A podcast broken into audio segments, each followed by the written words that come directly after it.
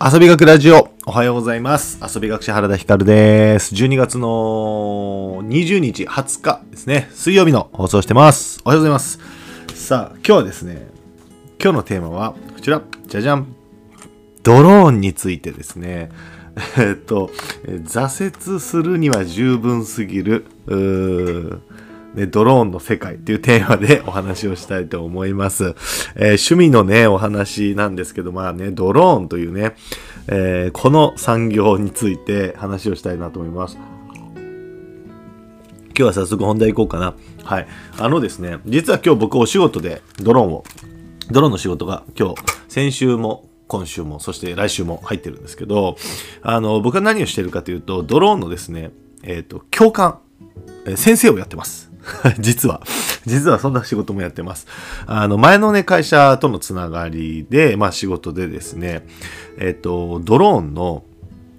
えーなんだろうな、初任者講習、講習、えー初めてドローンを触る人、飛ばす人に向けたですね、えっ、と、まあ、お話をしたり、えー法律周りのお話をしたりとか、あとは操縦、はい、操縦の、えっ、と、練習に付き合うみたいなことを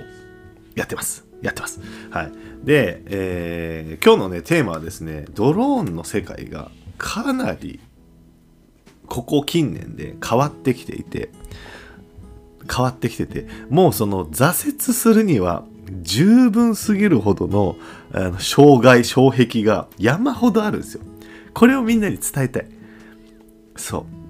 うもともとドローンっていうのは、えっともう開催すれば勝手に飛ばせたんですよ免許もいらない。自由に飛ばせた。でほどなくして事故がね結構多かったからえっ、と航空局とかがですねルールを作り始めました。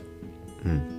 えーどどういうところで飛ばしちゃダメですよ。人口密集地では飛ばしちゃダメですよとか、えーイベントこういうねマルシェとかそういうイベント会場で人がいっぱいいるところの上とかでね許可を申請を出して許可をが下りないと飛ばしちゃダメですよとかねあったんですよ。でまあいろいろ紆余曲折を経てですね、えーと去年かな一昨年かな去年ぐらいから免許制、えー要はドローンの国家資格というのができたんですよ。で、免許制って今ごめんなさい言ったんだけど、別に免許がなくても飛ばせます。免許がなくても飛ばせるんだけど、一応国家資格というものができました、ドローンの。で、えー今日は僕はですね、その国家資格を受けたい、国家資格を取りたいという人向けの講習会みたいなのをやってます。練習会ですね。うん、あの自動車学校みたいな感じで、えードローンをねこうやって操縦する初めての初めての人の横で、えー僕が操縦桿みたいなのをこう持っていて、えーよその飛ばしてる人が、えーあぶつかりそうとかね体育館の中でやるんで壁にぶつかりそうとかになったら僕がパッと拾うみたいな。助けてあげるみたいな、そういうですねお仕事やりやるんですけどそうこの国家資格ができたにあたっていろいろ変化があったんですよ。で今はですねこれ僕がね、えーマービックミニっていう軽量で安いドローンを買いました。えっ、とこれはねメルカリでね3万ぐらいだったかな。はい。もう僕はあのドローンを飛ばす練習がしたかっただけなんでもうこんな、えー中古のやつで。はい。手に乗るね 199g という軽いドローンです。でも一応ね 4K も撮れるしあの映像自体はすごいあいい感じに撮れるんですけども結構ちっちゃいので風の影響を受けやすいというこのドローンですがまずですねドローンを買ったらみんながね、えードローン買った時に何をしないといけないかというと機体登録というのをしないといけない。この機体、えー、とシリアル番号みたいなのが中にあるんでこの機体は原田光のですよっていうのをですねえー DIPS っていう DIPS DIPS っていうサイトでまずは登録をします。原田さんの機体がこれですよっていうのを登録します。ステップ1で登録をするにあたって登録料が発生します。えーまあ、クレジットカードとかで払うと多分900円ぐらい、はい、1000円ぐらいの登録料が発生します。で登録をしました。で登録をしたら今度はですねリモート ID っていうのがあるんですよ。何なのそれというとリモート ID っていうのは最新の機体にはもう内蔵されてます。要はですねこのドローンこのおこの僕原田光さんが使っている機体登録したこのドローンは今現在どこを飛んでるのとか、っていうのがですねこっちのドローンから発信するようになってるんですよ。国に。今警察にかな。発信するようになってるんですよ。で、なんでこんなことが起こったかというと、ドローンは、えー、機体登録とか、誰がドローンドローンを持ってるみたいなのがなかったんで、昔は。だからですね、えっ、ー、と、飛ばしてて、事故起きて落ちちゃったとか、木に引っかかっちゃったとか、どっかの森になんか、えー、知らないところに落ちちゃったみたいな時に、これを回収に行ったら、お前が落としたんだになって犯人が見つかっちゃうじゃないですか。だから怖くてですね、もうそれをそのまま不法投棄みたいな人が結構多かったんですよ。シーラねっつって。そしたら分かんないじゃないですか。誰のかなんて。名前なんて書いてないから。っていうことで、えー、どうせ壊れてるしね。そう。っていうことで、えー、そうやってですね、結局不法投棄みたいなのも多かったから、それで、えー、誰のドローン、そしてこのドローンがどこにある、どこに飛んでるみたいなの情報を常に発信するっていうのがこのリモート ID。これも義務付けされたんですよ。だから今一般の人が、えー、くれぐれも言っておくとまずドローンは免許がないと飛ばせないわけじゃないだから一般の人も飛ばせただしまず最初 DIPS っていうアプリを、えー、スマホでダウンロードして DIPS のアカウントを取ってそして機体登録というのをしないといけないそして機体登録をした後リモート ID というのの書き込みをしないといけないでこのリモート ID の書き込み僕のドローンもまだできてないんですよなんでっていうとね、あの、リモート ID の書き込みの方法ね、まああるんだけど、その方法をやっても、何回やってもエラーになるんですよ。これ何なんと。これ何回やってもエラーになるんですけど、どうやらですね、この機体登録っていうのが、このね、ドローン本体のなんか QR コードみたいなところに小さく文字が13桁ぐらいの文字が書いててそれを僕は機体登録で入れたんですがどうやらこのドローン側と送信機このコントローラー側にも番号があってこのコントローラー側に書いてないんだよ。コントローラー側には外見には書いてないんですが。書いてんのかな？いや書いてないと思うけど、うん、書いてないもんね。書いてないんですけどあのドローンを飛ばすああったあったこれだ。ここにも書いてるわ。書いてる。でこのえっ、ー、と、送信機、コントローラー側の機体番号と、えー、ドローン側の機体番号、これが違ったんですよ。違うんですよ。違うとかあるんだと思って。で、僕は機体番号をこっちのドローン側の機体番号を登録しちゃったもんだから、おそらくリモート ID が発行されずに、あ書き込みができなかった。この送信機側、コントローラー側のやつを書かないといけないんじゃないかと、知人のね、ドローン詳しい方に、えー、2、3人相談したところ、そうじゃないかなと言われました。で、この場合どうするかというと、この場合はどうしたらいいのかっていうと、最初に僕はこの機体で原田光の機体ですよって登録しちゃってるんで、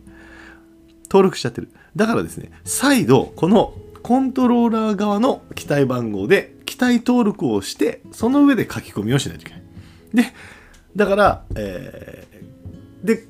こっちで本当にできたんだったらドローン側で最初にやってたやつを破棄しないといけない登録をねおややこしいで、これまた900円ね、手あの手数料かかるから。で、もしかしたら手数料900円かけて、このコントローラー側でやったけど、やっぱりエラーが起きるみたいなことも起こる。ちなみに、ちなみにこのドローンを飛ばすためのアプリ、DJI Fly というアプリですが、iPhone だと Apple Store からアプリをダウンロードできます。Android だと、えー、Google ストアにありません。Google ストアには DJI Fly という、これを飛ばすためのアプリもないんです。で、どうするかというと、Google Chrome とかで、えー、Web のブラウザで、えー、DJI Fly って打って、えー、なんか DJI っていうね、この機体のドローンの会社のホームページが出てきて、そこからですね、インストールみたいなのしないといけない。インストール。で、インストールするときに、これはめちゃくちゃ危険ななんかウイルスのやつかもしれませんけど、あなた本当にこれダウンロードして大丈夫みたいなおメッセージが届きます。怖い。僕ぐらい適当なやつじゃないとピッて押す、もう、あのー、躊躇なく押せないぐらい怖い文章が来る。でもそれ押して大丈夫。押してダウンロードする。っていうのが今、散々ごちゃごちゃ言ったこの一連の流れ、説明書何もないんですよ。ドローンに説明書は付随してません。皆さんスマホを買った時にスマホの説明書なんか見たことないですよね。それと一緒です。ドローンも一緒です。説明書なんかありません。これ言っとくけど飛ばし方とか、飛ばすためのアプリの見方とか、そんなんじゃないですからね。飛ばす条件、状況、えっ、と、はい、あなた飛ばしても大丈夫ですよっていう状況にするまでの段階ですよ。これがこんなに説明書も何もないのにこんなに難解でもうともかくいろいろ YouTube とかを見ながらとは調べながらやっていくというこれがドローンの今の現状です。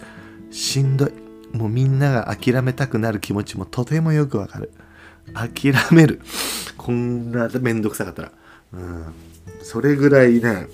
めんどくさいですね。まあ、これを取った後もまためんどくさいんですけどね。まあ、いろいろありますわ。でもね、まあ、あの、そういうことでね、あの、僕もね、実際自分で買ってみてね、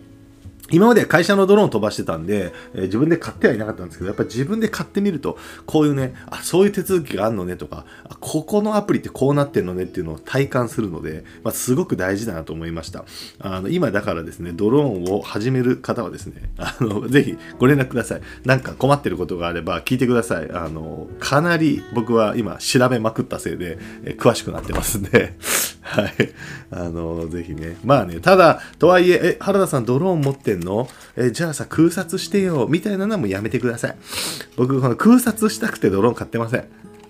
えー、先生をやるためにドローン買ってますんで、えー、技術練習ぐらいですね。あの、空撮もね、めんどくさいのよ。空撮の申請とか許可取りとかもめんどくさい。はい。あの、マービック2、このね、ちっちゃい、ミニ2ぐらいではですね、風にも煽られるし、結構、あの、あんまいい絵は撮れません。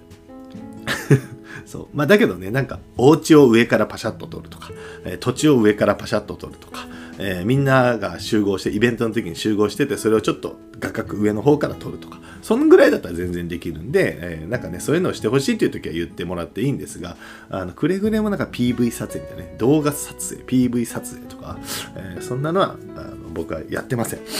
ただし、ドローンを、ね、趣味として始めてみたいわっていう方はね、応援したい。うん。あの、正しく使えば本当にいいものなんで、あのー、本当ね、これ5万ぐらいですよ。定価で買っても5、6万なんで、えー、カメラ買うより安いです。一眼レフのカメラ買うより安いです。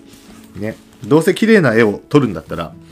まあ飛ぶカメラと飛ばないカメラどっちがいいかって言われたらやっぱ飛ぶカメラの方がいいですよ。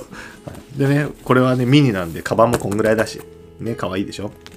はい。まあ、なので、えぜひぜひ僕も私もドローンやってみたいわという方がいたらね、遊び学者、えー、まあ、遊びの一つとして、まあ、これはね、先生なんで、え結構ガチめにやってますが、遊びの一つとして、えー、ドローンもやっておりますので、えー、ぜひ何か、あの困った人はご相談ください。はい。えー、始めるときにはマジで大変です。覚悟しててください。はいっと。あら？はい。あ、あ、ジンバルがなんか、やばいな。はい。はい。ということで今日はね、えー、ドローン行ってきたいと、ドローン先生やっていきたいと思います。皆さんも楽しんで遊んでいきましょう。さらば